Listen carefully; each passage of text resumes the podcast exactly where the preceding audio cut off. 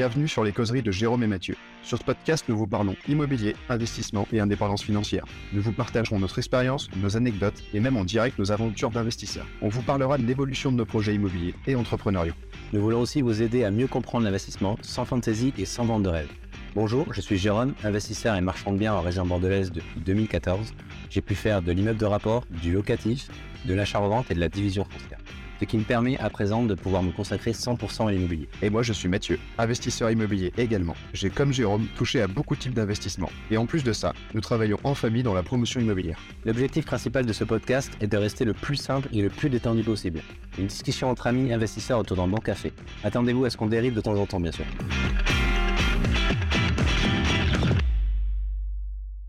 Bonjour à tous, bienvenue sur ce nouvel épisode de podcast Les Causeries de l'IMO. De Limo le nom a changé, j'espère que vous n'êtes pas trop euh, dépaysé. Non, ouais, on a mis un peu plus euh, focalisé sur la partie immobilière.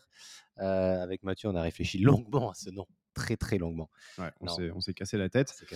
pour ceux qui ont vu le podcast d'avant, il y a peut-être un trou dans la vidéo, ce qu'on a appris qu'un appareil photo n'enregistrait que 30 minutes de vidéo. Comment tu passes en caméra et j'imagine de switcher c'est plus fiscalisé. À tous les coups, ça doit être ça le sujet. Peut-être. Euh, donc, bienvenue à tous sur ce nouvel épisode.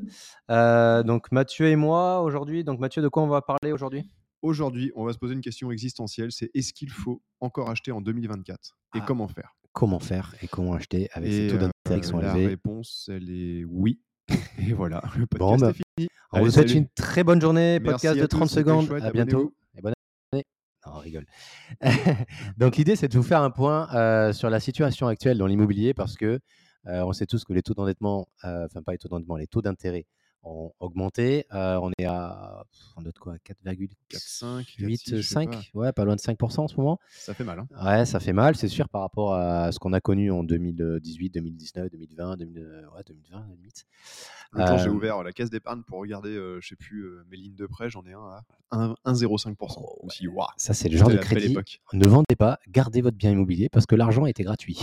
c'est ça. C'est clairement ça. Donc l'idée, c'est de vous faire un petit point sur nous, ce qu'on pense de, la situation actuelle, comment on réagit à cette situation. Est-ce que nous, on continue d'acheter ou pas? Bah, Vous savez que clairement oui, mais pourquoi?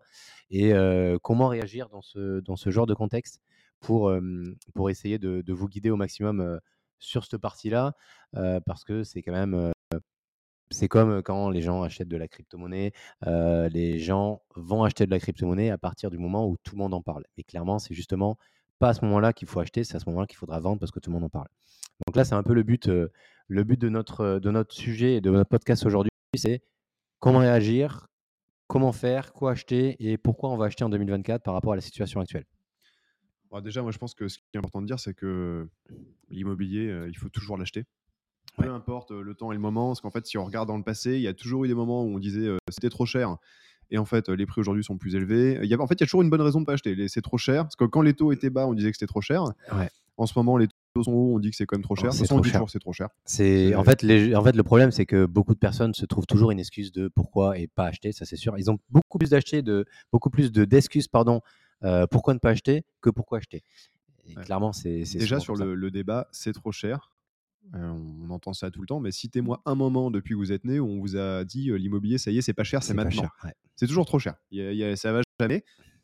Euh, et pour la simple et bonne raison que quand en effet les prix baissent un peu et haut, plus personne veut en acheter, plus personne n'en parle, et c'est exactement ce que disait Jérôme. En fait, c'est à ce moment-là qu'il faut acheter. Mais c'est en fait, comme on explique souvent, c'est quand, quand, les gens ne, ne, se présentent pas sur, le, sur la situation ou sont beaucoup moins euh, sur le sujet, c'est à ce moment-là que vous devez acheter. Euh, pour la simple et bonne raison que déjà, d'une part, ça fait le tri sur le terrain, sur le marché, euh, parce que maintenant, moi, quand je visite un bien sur la région, au lieu d'être 10 personnes qui sont éventuellement intéressées pour acheter le bien, ben, on n'est plus que une ou deux personnes. Il n'y a plus personne, c'est ouf. Et les gens qui font des offres, il y en a beaucoup moins. les gens, maintenant, du coup, ça nous permet de pouvoir négocier. Donc l'avantage de la situation actuelle, c'est que vous avez un temps de réflexion et un temps de négociation qui est plus important qu'en amont. avant, tu viens à Bordeaux, tu voyais un bien qui était hyper intéressant, hyper rentable. Ou... Si tu visitais à la fin de la visite, tu dis pas j'achète, c'était mort, c'était clairement mort. Et là, en ce moment, il y, a des, il y a des bonnes opportunités à faire et sur l'année 2024, je pense qu'il va y en avoir des très belles parce que la situation dans laquelle on est actuellement, elle va continuer ça commence à stagner en termes de taux d'intérêt, mais la situation n'est pas assez saine pour que les gens puissent, puissent prendre confiance pour pouvoir acheter de l'immobilier.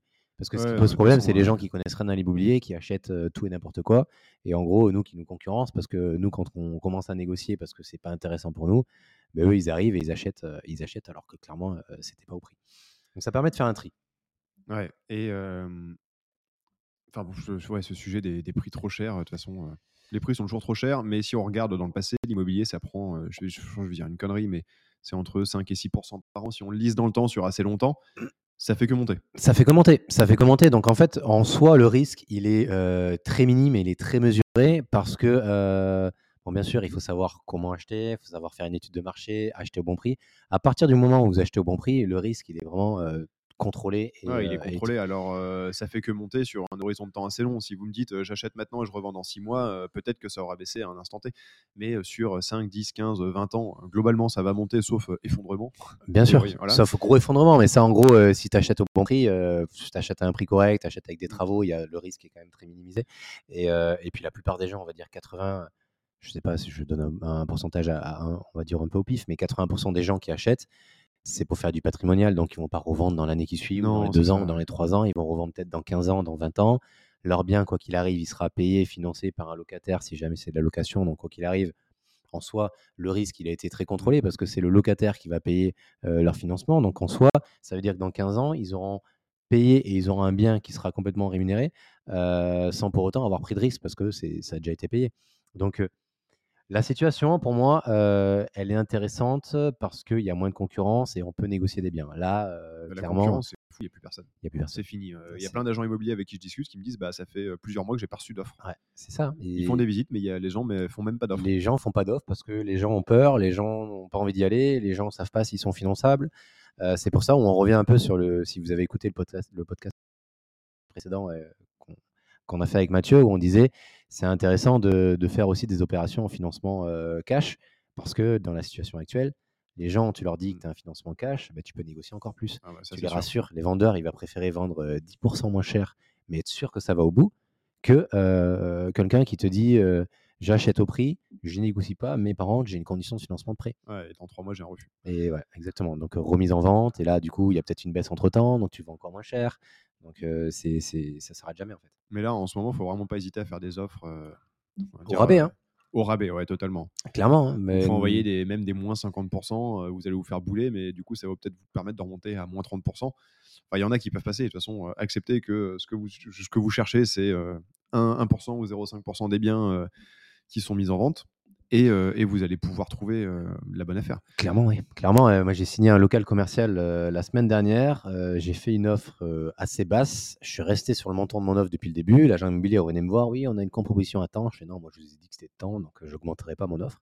Et clairement, l'offre est passée. Alors que tu reviens un an, un an et demi en arrière, jamais de la vie ça aurait été accepté. Jamais ça passait. Jamais. Covid, là, c'était la folie. Tu pouvais rien faire. En fait, c'était soit t'achètes, soit, euh, soit quelqu'un achète pour toi. C'est ça. Soit t'achètes et il y avait en fait c'est ça le problème, c'est que dans des villes euh, comme Bordeaux, comme Nantes, euh, ce genre de communes, c'est que tu as toujours un, guignol qui va arriver, qui va acheter parce que il a de l'argent, il sait pas quoi en faire, donc il va acheter alors que c'était clairement pas au prix, c'était beaucoup plus trop cher, donc ça ça cassait, ça cassait le marché en fait clairement. Non là faut en profiter, faut carrément en profiter. Et moi, j'ai eu pas mal de gens là que j'ai eu en coaching. Enfin, je dis pas mal, j'en ai notamment deux qui ont fait des offres éclatées et qui sont passés. Ils sont passés, bah oui. Parce que s'il suffit qu'ils aient un dossier assez solide et qui soit finançable déjà, bah, ça, ça, les, ça les trie et en fait, plein de gens. Eux, ils sont tombés sur des gens qui essayaient de vendre depuis des mois et qui en fait n'avaient pas d'offre et donc sont contents même d'accepter un choix. Il y en a un, il fait moins 25% de, de baisse.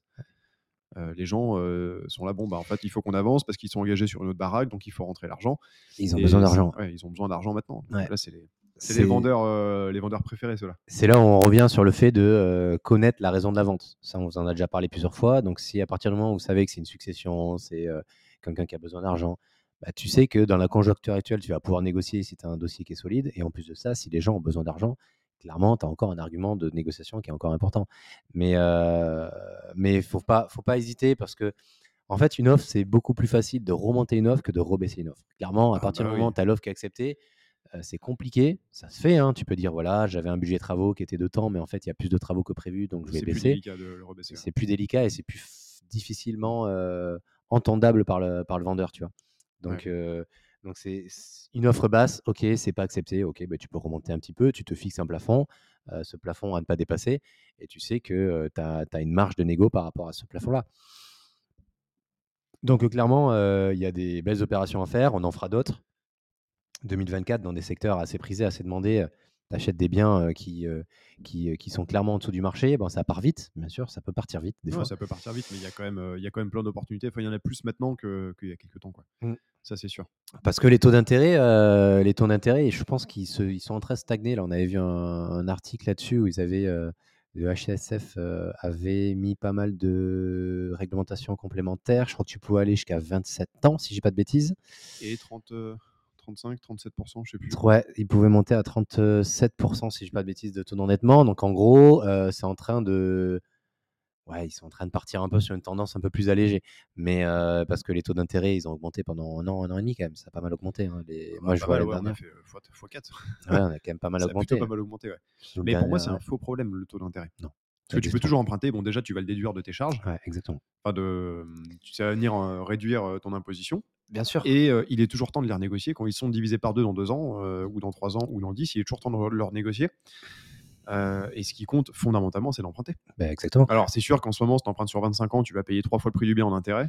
Je crois que c'est tu le payes, tu payes une fois le prix du bien en intérêt, ouais, il faut, du bien en... faut pas prendre des durées trop longues. là où tout le monde dit, prenez les durées les plus longues possibles pour augmenter votre cash flow, tout ça. c'est bien d'augmenter le cash flow, tout ça, mais au bout d'un moment, si votre bien, vous le payez trois fois plus cher, il n'y a pas d'intérêt en soi. Donc, soit vous faites sur 15 ans, soit vous faites sur 20 ans le, on va dire, la priorité de l'immobilier, c'est de, du, du, de faire du capital, de rembourser du capital. Commencer à amortir. De commencer à amortir, parce que c'est comme les différés de 3 à 4 ans. Ouais, ça, c'est de la merde. C'est des frais hypothécaires. Donc, en gros, tu vas payer encore plus ton bien immobilier. Bon, c'est bien, si tu veux récupérer un peu ton apport, tu prends un petit peu de différé s'il faut. Mmh. Mais il faut pas trop en abuser, parce que la, la, ah, moi, le différé, j'en ai un peu abusé. dès que je pouvais, je mettais 3 ans. Et là, je me retrouve à vendre des immeubles où j'ai pas amorti finalement. T'as pas amorti. Et je suis pas sûr que je vais utiliser le cash de la meilleure des façons. Enfin, j'aurais préféré qu'il soit, que ce soit amorti, que j'ai un peu moins de cash flow. Bien sûr. parce que mine de rien, ça coûte tous les mois, tu as 300-400 balles qui partent en intérêt. Et, et qu'en intérêt, chiffre, hein. et c'est des intérêts complémentaires en plus. Des fois, c'est des intérêts, c'est des frais intercalaires. donc tu payes en plus et ton capital restant n'est pas du tout atteint. Donc clairement, tu, tu, tu investis pas du tout. Et donc en gros, et puis on peut être bloqué aussi au bout d'un moment parce que moi je sais qu'il y a certaines banques qui m'ont dit bah, vous n'avez pas amorti, vous n'avez pas amorti ce projet-là, il est toujours en différé, donc on ne peut pas vous suivre. Commencez à rembourser ce premier projet, ou ce deuxième ou ce troisième, commencez à le rembourser, et dès que vous avez commencé à le rembourser, peut-être qu'on vous suivra. Donc il faut faire attention à ne pas vouloir trop de choses non plus d'un coup, parce qu'au bout d'un moment, vous allez être bloqué. On a tous le même défaut à vouloir de l'argent maintenant tout de suite, alors qu'en fait, celui dans 3 ou 4 ans, il est pas mal aussi. Il Exactement. Des fois, il faut savoir être patient pour pouvoir gagner encore plus. le fait d'amortir de, d'amortir votre bien pendant 3-4 ans, moi je sais que là, les, derniers mois, ce qu'on a fait, c'est qu'on a arrêté tous les différés. On, commence à tout rembourser parce qu'on avait aussi beaucoup différé sur beaucoup de biens parce qu'il y avait des travaux. Donc c'est bien. Pendant les travaux, il faut prendre du différé. si vous voulez récupérer un peu de votre épargne, vous laissez 6 mois différés, mais pas, pas, deux, pas 3 ans parce que tu arrives au bout de 3 ans T'imagines, tu arrives au bout de 3 ans, tu même pas encore amorti ton bien. Ah, moi j'en ai un comme ça, euh, je l'ai commencé à rembourser au bout de 3 ans. 3 ans, finalement, il s'est rien passé. Ouais.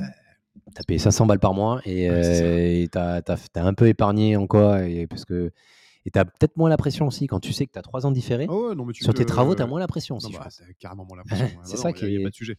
C'est pour ça que c'est piégeur aussi, parce que l'un dans l'autre, si tu sais que tu as 6 mois différé et qu'au bout de 6 mois et un jour, tu vas commencer à payer ton crédit, je peux te dire, tu vas peut-être te bouger le cul sur les montants des ah, travaux, bah, sur les travaux. Ouais. c'est sûr. C'est là où, vous faites attention à tous les, tout, tout, tout, ce que les gens disent sur cette partie différée. C'est il faut la, base de l'IMO, c'est ça, c'est rembourser votre capital. si jamais vous devez revendre, eh ben, tu sais que tu as capitalisé tant, et eh ben, tu vas récupérer des fonds. tu vas peut-être pas faire une grosse marge et une grosse plus-value, mais le fait que tu aies déjà remboursé une partie du bien, ça te permet de récupérer du cash au moment de l'arbitrage. Tu disais, tu en avais parlé il y a pas longtemps de l'arbitrage. c'est toujours intéressant. Après, il y a des trucs intéressants. Enfin, aujourd'hui, il faut accepter que le cash flow euh, facile que l'on faisait il y a 2-3 ans, il est moins facile à faire. Puisque, à partir du moment où tes taux d'intérêt sont plus élevés, tu rembourses plus à la banque. 4, euh. bon, bah, tu rembourses le cash flow par à la banque, mais ça n'empêche pas de, capitaliser quand même. Mmh. Et il y a des trucs sympas à faire, comme par exemple acheter un immeuble, le diviser en copro. Revendre la plupart des biens, garder le local commercial ou garder un appart. Bien sûr. Et tu peux te retrouver avec un appart quasiment gratos ou entièrement payé en ayant revendu les autres. Et, ça, c'est plutôt pas mal. Et ça, c'est pas mal. Ça te permet de pouvoir rembourser une bonne partie de ton, de, ton crédit. Et du coup, tu as un ou deux biens où il y a une partie du crédit qui n'est pas, qui est pas, qui est pas sur ce bien-là. Mais, mais, nous, on est en train de le faire justement. On est en train de vendre sur un de nos immeubles. On fait un, entre guillemets, un arbitrage. On vend un de nos biens. Et la vente de ce bien-là va nous permettre de mmh. créer deux biens complémentaires. Et du coup, ça veut dire qu'on va rembourser une partie du, du, crédit et on va avoir un loyer complémentaire. Donc ça veut dire qu'on va être encore plus rentable. Bah et le nerf de la guerre, de toute façon, c'est tout ce qu'on veut, c'est que c'est avoir des revenus. C'est avoir des revenus. Donc, du loyer sans crédit. Voilà, si tu as du loyer sans crédit, ben, tu es rentier. C'est ce qu'on, là, le mot à la mode, c'est rentier. Et à partir du moment où tu as énormément de crédit, euh, bah, c'est pas avec 300 euros par mois qu'on va être rentier. Hein, ah bah Moi, je suis en train de regarder aussi sur un immeuble, j'ai 5 logements, un local commercial, divisé, vendre les logements même pas cher et des mecs qui vont pouvoir faire du 10-12% de rendement. Mais moi, je sais que ça me paye largement mon crédit plus un bout de marge. J'aurai un local commercial entièrement gratos. Et ça te fait avec un, rendement euh, bah, euh, en fait, qui est inestimable parce que le truc, je le paye pas. Euh, là, c'est quand, même, c'est quand même pas mal. Et ça, c'est des bonnes strates à faire en ce moment. Ouais, de vendre une partie de, pour rembourser le capital et, et au moins, ça te permet d'avoir un revenu sans, sans vraiment gros crédit en face et, et au moins, ça te permet de capitaliser là, j'entends les rageux qui vont dire oui, mais personne n'achète. Oui, bah, dans ces cas-là, tu vends moins cher. Mais il y a quand même des gens qui cherchent à investir, il y en a toujours. Il faut toujours penser, à partir du moment où tu as bien acheté, tu peux toujours revendre à un prix. Enfin, c'est la stratégie que je vois plutôt en marchand. quand tu revends un bien immobilier, faut si tu veux le vendre vite, il faut que tu le vendes à un prix où la personne qui va acheter fasse une bonne affaire aussi. Voilà. L'idée, c'est que tu gagnes tes billets, ok, c'est une chose, mais il faut que la personne qui va acheter fasse aussi une belle opération. Et à partir du moment où les deux font une belle opération, tu vas vendre rapidement, tu vas peut-être vendre moins cher que ce mmh. que tu aurais fait, tu vas faire moins de marge, mais tu vas vendre plus vite. Donc l'un dans l'autre, si c'est pour le vendre en un an et le vendre plus cher, mais avoir payé des frais financiers pendant un an. Ah bah non, mais c'est clair. L'un dans l'autre. Et puis l'argent que tu rentres tout de suite, il te permet de refaire des opérations maintenant. Bien sûr. si tu as un client qui a acheté une bonne affaire, il est content, peut-être qu'il te rachètera des trucs. Bah, clairement. Franchement. Bah, tu vends beaucoup plus rapidement. Moi, je vois, j'ai un local commercial à vendre. si jamais ça vous intéresse pour faire du Airbnb de luxe haut de gamme sur Bordeaux, Chartron. on le vend à 3000. 3004 du mètre carré. Il fait 85 mètres carrés. 3004 du mètre carré, on est sur un secteur à 6005 du mètre quand même. Donc en fait, nous, on l'a eu très, on l'a eu vraiment pas cher du tout. Et on le revend à un prix qui est encore pas cher. Nous, ça nous suffit parce qu'on fait notre petite marge, on est content, on va pouvoir partir sur autre chose. Mais la personne qui achète fait une super opération en fait. Donc à partir de là. J'imagine que euh, Airbnb dans ce coin-là. Euh, bah tu peux, parce que le local commercial était Chartron. Donc euh, ah bah, clairement, tu fais un, ça fait 85 mètres carrés. Donc tu fais un projet il faut taper du projet assez haut de gamme là. Hein, faut envoyer love room peut-être euh, Pourquoi pas? Tu peux faire une, grande love room parce que euh, il est, il a, on va dire, il a des inconvénients, mais ça peut être des avantages, c'est qu'il est tout en longueur. Euh, donc tu peux faire une, belle love room dedans. Tu peux sortir un projet à 450 000 balles pour un bien qui en vaut 550, 580. Donc en soi, la personne peut le revendre demain et se fait une marge et peut avoir un, rendement entre 15 et 16% de renta brut. Donc voilà, nous, pourquoi on ne fait pas le projet? Parce qu'on a d'autres projets, euh, projets à faire à côté, donc on peut, peut pas être partout. Jérôme, on lui envoie un projet tous les jours, donc forcément. Je peux pas tous les faire. Donc au bout d'un moment, euh, ouais, j'ai besoin de dormir et j'ai une famille aussi à gérer, donc euh, je peux pas tout faire non plus. Donc il y a des projets. ouais, mon, dans mon gros chat qui dort sur le matos de Mathieu. Il est content, là, il dort bien. il est pas trop stressé, lui. Non, il est pas inquiet, lui. Ah, c'est un vrai marchand de biens, il mange trop à la cantine. Ouais, c'est un vrai marchand de biens. Il mange à la cantine, il dort. Bon, marchand de biens, on dort pas beaucoup, les marchands de biens, mais mais, euh, mais voilà, donc concrètement, c'est euh, vous achetez un bon prix, vous savez à quel prix il faut acheter, donc faire une bonne étude de marché, c'est la base, hein, clairement. Mmh. C'est euh, comment on, comment on sait à quel prix on doit acheter pour, si tu dois revendre demain, bah, tu sais que tu es dans tes, dans tes billes, tu rentres dans tes billes. Et, et, en fonction de ça, le risque, il est minime. Il est, il est complètement contrôlé et maîtrisé. c'est clair. Et ensuite, il y a le sujet, on n'est plus finançable en 2024. Moi, j'ai la preuve du contraire au téléphone bah, juste avant le podcast. Mmh. un des coachés qui, qui a signé un compromis, un super prix d'ailleurs, et qui en a discuté avec son courtier qui lui a dit ouais non on cherche pas c'est impossible de se faire financer. Il m'a téléphoné on en a parlé je lui ai dit non tu fais tu fais ci et ça et autres. Finalement il se retrouve avec plusieurs offres dont une de financement sans apport sur je crois 20 ans Peut-être 25, je ne ah, sais plus, mais sans apport. Sans apport à l'heure actuelle. 2024. Ouais, à l'heure actuelle, sans apport, c'est quand même. Et il en a une avec un gros apport de 3000 euros, ah sachant que le projet, il y en a pour, je crois, 120 ou 130 000 euros de tête, donc que dalle, quoi. que dalle. Euh, donc on peut encore être financé, il suffit juste de se sortir les doigts, d'avoir les bonnes méthodes, euh, et il y a des choses à faire. quoi. C'est, mais c'est clairement ça, ce que, ce que dit Mathieu, c'est vous sortir les doigts, avoir les bonnes méthodes et savoir de quoi vous parlez. Si vous allez voir un banquier, les mains dans les poches, et tu sais pas ce que tu fais, tu sais pas combien tu vas revendre, tu sais pas combien tu vas louer, tu sais pas combien. Tu es à découvert depuis six mois. Tu es à découvert, tu as un compte à chier, bah, clairement, elle ne te prêtera pas. après, si tu as un taux d'endettement à 60-70%, ok, ça peut être compliqué. Il y a toujours des solutions pour te faire financer, s'associer, bref, il y a, d'autres solutions, on en parlera plus tard. Mais, mais clairement, l'idée, le but premier, c'est de, construire un dossier qui est solide, avoir les arguments auprès de la banque et surtout parler avec la banque et on va dire devancer les questions de la banque, c'est anticiper les questions qu'elle va vous poser. Elle va peut-être vous dire Ouais, mais vous m'avez mis un montant de travaux, mais il n'y a pas de devis. Ok, ben, j'ai anticipé, j'ai mis le devis. En fait, il faut arriver à être professionnel. Il y a un gars qui m'a dit J'ai fait une vidéo comme ça sur le dossier bancaire. et il y a un gars qui met Ouais, ça sert à rien. Moi, je fais que mes demandes par mail. J'ai jamais eu besoin de présenter un dossier de ma vie. Tu vois? Ah ouais, il ouais, bah, financement bah gros, c'est bien, mais le banquier, quand il voit arriver à l'arrache ou quand il voit un mec hyper professionnel, ben, je sais que le mec professionnel, il, passe devant. Hein. Il passe bien, bah, il passe devant. Bah et puis, nous, pour le coup, on est pro sur la boîte promotion et haute. on présente des dossiers qui font 500 pages et autres. Bah, après, c'est un peu différent, mais on présente des vrais dossiers. Moi, en Invest, j'ai toujours fait des bons dossiers hyper bien, sauf peut-être sur les derniers avec un banquier que je connais bien où tu as un échange moins, moins formel. Au début, j'arrive. Euh, bon, je mets pas de costard parce que je suis pas comme ça, mais le dossier il est carré, il est bien présenté, il y a tout ce qu'il faut. Et le banquier voit que c'est pro. Bah, tu es obligé, quand tu n'es pas connu par le banquier, au début, tu es obligé de faire tes preuves. Comment tu fais tes preuves? Tu montres l'expérience que tu as, tu montres les opérations que tu as pu faire. Après, voilà, il y a certains banquiers, à force de travailler avec eux, ils nous font confiance, ils nous connaissent. tu lui envoies le dossier par mail et puis, oui, il fait. mais, au début. obligé à un moment de passer par l'étape. carrément. Bon dossier, professionnel, je vais vendre mon truc. Bah, le gars, le, le coaché que j'ai, là, Antoine, c'est exactement ce qu'il a fait. Ben, il s'est bien passé, il a présenté le truc. Il a, il a encadré le dossier et ça te permet de, de pouvoir faire tes preuves. Ok, tu, comme un entretien d'embauche, en fait, tu arrives face à un banquier, tu dis ok, comment je vais réussir à, à avoir mon, mon, mon emploi? Et ben Là, c'est pareil. Comment je vais réussir à négocier avec le directeur d'agence? Très important de parler toujours au directeur d'agence. Enfin, moi, personnellement, c'est ma stratégie. comment je vais réussir à faire que il va me financer à moi et pas à un autre? Donc, c'est rentrer dans ces petits papiers et être prioritaire parmi les autres et aller les voir. Là, demain, nous, on va aller voir un de nos banquiers avec Mathieu qui nous finance sur, sur des opérations. Allez les voir, prenez contact de temps en temps, c'est important, même s'il nous connaît, il nous fait confiance. Exactement, comme ça au moins, lui faire comprendre que nous, on est là, on a bien travaillé avec lui. c'est comme un accord en fait. Il va gagner de l'argent, on va gagner de l'argent, tout le monde est content. Il faut, il faut faire croquer un peu tout le monde. Il ne faut pas oublier que le, que le banquier, c'est quand même un épicier. C'est des grands groupes derrière, mais dans sa petite agence, il est il est épicier, il faut qu'il vende des crédits, des téléphones et des. Euh, ils ont des objectifs, hein. ils ont des objectifs à atteindre en termes d'assurance, en termes de crédit, en termes de. Et d'ailleurs, le début de l'année, c'est pas mal parce que souvent les objectifs sont repartent à zéro au début janvier. Donc les banquiers sont vachement plus motivés à rentrer des financements maintenant qu'ils le sont en décembre. Les sont plus ouvertes euh, en début d'année que, que fin d'année en décembre, clairement. Euh, Donc foncez. Mm. Qu'est-ce que vous pouvez faire pour être bien en 2024 Mettez de l'argent de côté, soignez vos comptes, faites des visites et faites des offres. Mais faites des offres à gogo. Cassez les offres et vous en faites à gogo. Et un bien, il est jamais trop cher. Le prix affiché, on s'en fout.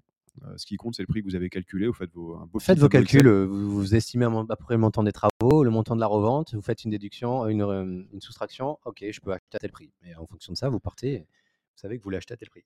Ouais. Est-ce qu'on parle du projet qu'on qu'on évoquait juste avant? Quelque chose qu'on veut vous proposer dans les grandes lignes ou même pas? Mmh, on, va, on, va on va teaser un petit peu peut-être. On va teaser. en 2024, on veut vous aider. On veut vous aider. Voilà. En 2024, on va essayer de, de, mettre un truc en place avec Mathieu. C'est en cours. On, travaille dessus. C'est pour ça qu'on est ensemble d'ailleurs là pendant quelques jours. Et on va essayer de, de développer quelque chose pour vous aider. Voilà. L'idée, c'est de vous proposer euh, potentiellement une formule d'accompagnement où vous serez euh, suivi en particulier euh, et en groupe sur plusieurs mois avec de la formation du séminaire, du...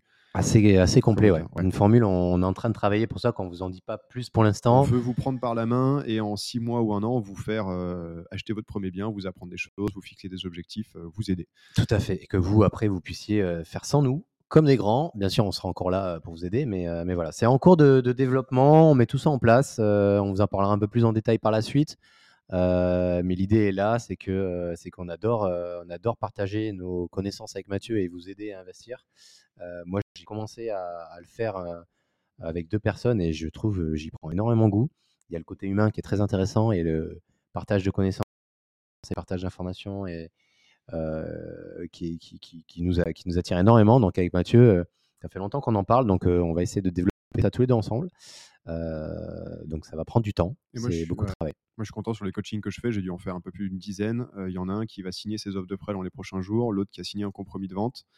Euh, et euh, le troisième que j'ai vu ce week-end qui est en, train d'acheter un appartement et euh, pour faire de la SCD qui prévoit d'en acheter plusieurs et franchement c'est hyper motivant. Ah mais c'est hyper motivant en fait parce que tu vois la réussite des, des gens que tu aides donc tu te rends compte qu'en fait bah, voilà on, on, peut aider des gens on peut leur permettre de, de franchir des, des, étapes et de franchir ce step en fait en fait ce qu'on se rend compte avec Mathieu c'est que il y a des gens qui qui ont les moyens et qui ont les capacités de pouvoir emprunter sauf qu'ils ont besoin d'être épaulés ils ont besoin d'avoir une, un petit coup de boost un peu d'aide un peu d'aide de temps en temps. Euh, même des fois, c'est rien, c'est un petit message, c'est un petit appel en disant Mais non, vas-y, tu peux y aller, tu as mon aval. Euh, juste une confirmation que le projet est intéressant. Mmh. Et puis après, ils y vont.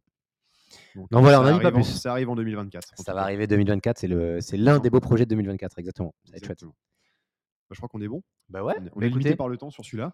Limité euh, un petit peu par le temps, mais le principal est dit. 2024, on achète. 2024, acheter, négocier. De toute façon, on achète. Et aller sur le terrain. Et aller sur le terrain à fond et faites des visites et tabasser les offres. À, la prochaine.